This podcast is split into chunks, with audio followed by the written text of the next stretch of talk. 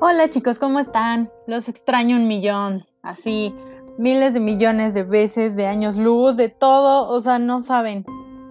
Me siento muy extraña, este, sin tener que ir a verlos, sin hacer este, todas esas actividades locas y, divertidas que hacíamos, sin, sin hacer mis, mis monólogos, este. bueno, los extraño mucho chicos, qué bueno que este bueno, ya encontramos la forma de comunicarnos, eh, yo con ustedes, a través de este podcast, eh, a través de esta información que cura para ustedes y sus materias. Em, bueno, vamos a trabajar a través de esta, de esta forma y en algunos momentos también les voy a subir algunos videos de YouTube. Ya saben que estoy un poco loca, que me gusta andar experimentando y me gusta andar haciendo muchas cosas. Entonces, bueno, esta es la, esta es la primera forma en la que me voy a poner en comunicación con ustedes. Ya, ya voy a ir subiendo algunos más episodios. Pueden también checar que ya subí algunos otros de otras materias por si les interesa. Que nada tiene que ver con nada, pero bueno, todo está ligado en este mundo.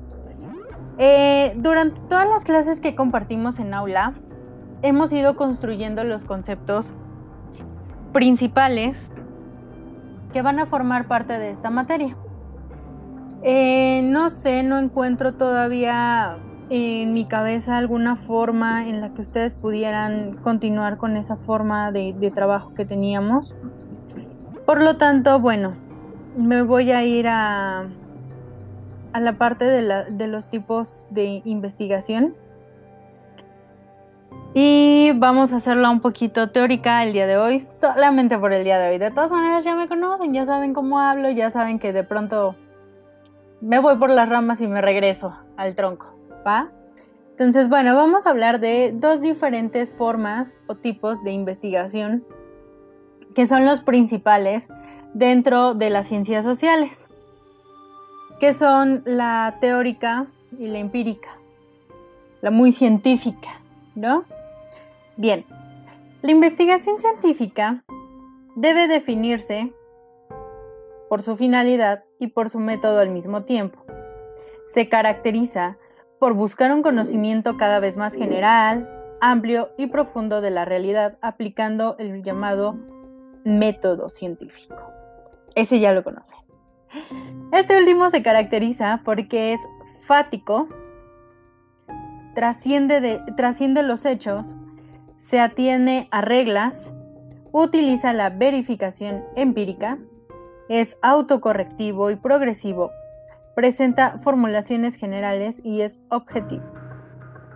Es decir, va a lo que va, hace sus hipótesis o sus formulaciones generales tiene, em, tiene un fin muy específico, es objetivo en el sentido de que, como decíamos en clase, no se deja, no se deja llevar por emociones, por sentimientos, por comentarios, por chismes, por otras cosas, no.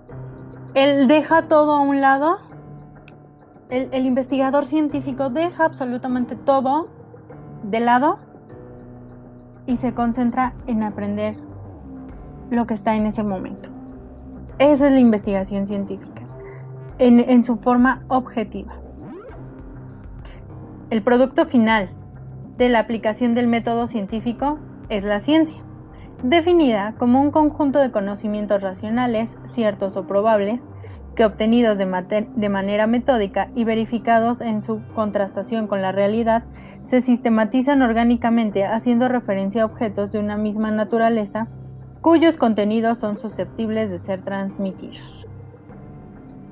Finalmente, la investigación científica es un procedimiento reflexivo, sistemático, controlado y crítico que tiene por finalidad descubrir o interpretar los hechos y los fenómenos, relaciones y leyes de un determinado ámbito de la realidad.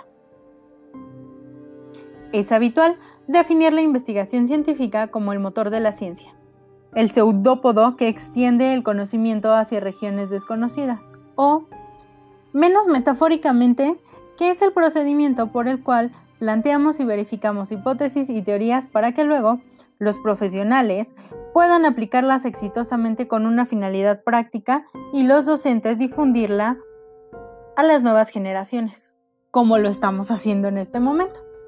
Sin embargo, las cosas no son tan ideales. Preferimos decir que el conocimiento científico no es de ninguna manera el mejor conocimiento, ni aún tampoco el que ha tenido mayores éxitos en cuanto a los resultados prácticos se refiere. Por ejemplo, muchos procedimientos terapéuticos no mejoraron y aún empeoraron a los pacientes.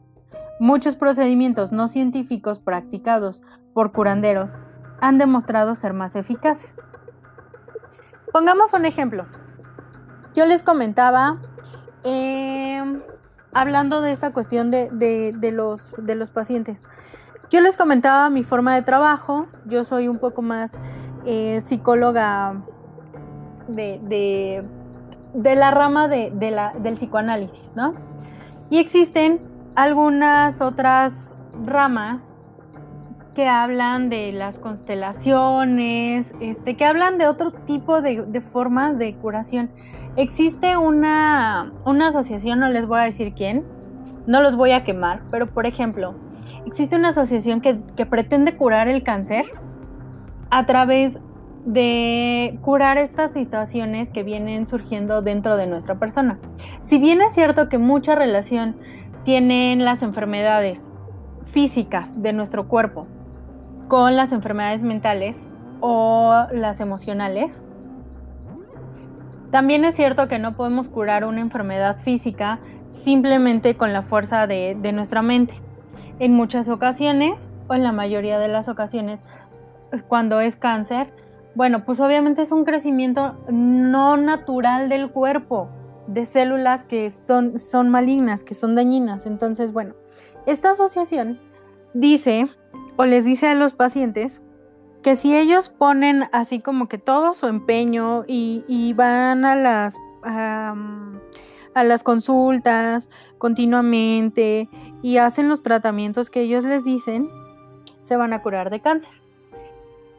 Obviamente tienen una gran ¿cómo se llama? Una gran tasa de mortandad debido a que pues, pues está comprobado científicamente que por, por, más buena voluntad que tengamos de curar a las personas, pues no es así. Sí tienen que llevar un acompañamiento, pero no es así de, a ver, perdona a tus papás y el cáncer de, mm, este, de ovario se te va a quitar. Pues no, la verdad es que así no funciona, pero bueno existen estas partes, ¿no? Entonces, eh, y muy por el contrario, también existen aquellos que nos dan y nos dan medicamentos que, que, son como de patente y que finalmente no nos ayudan tanto como estas cuestiones em, de medicina antigua, ¿no?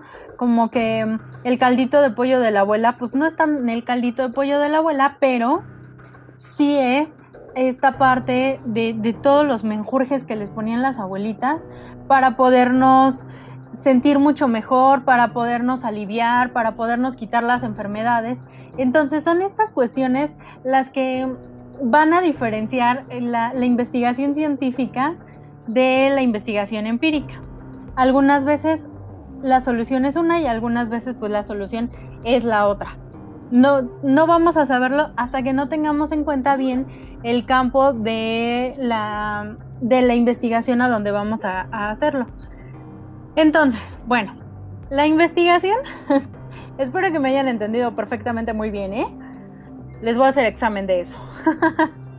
bueno, la investigación científica tiene algunas etapas.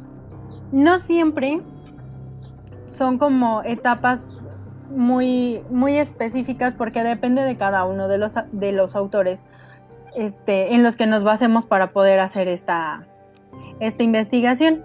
Por ejemplo, tenemos el esquema de ACOF que nos dice, primero hacemos un planteamiento del problema, después hacemos el marco teórico, posteriormente generamos una hipótesis, hacemos un diseño, hacemos un procedimiento de muestreo, generamos una técnica y obtención de datos, luego la guía de trabajo, el análisis de los resultados, la interpretación de estos análisis, de estos resultados, perdón, y finalmente hacemos la publicación de resultados.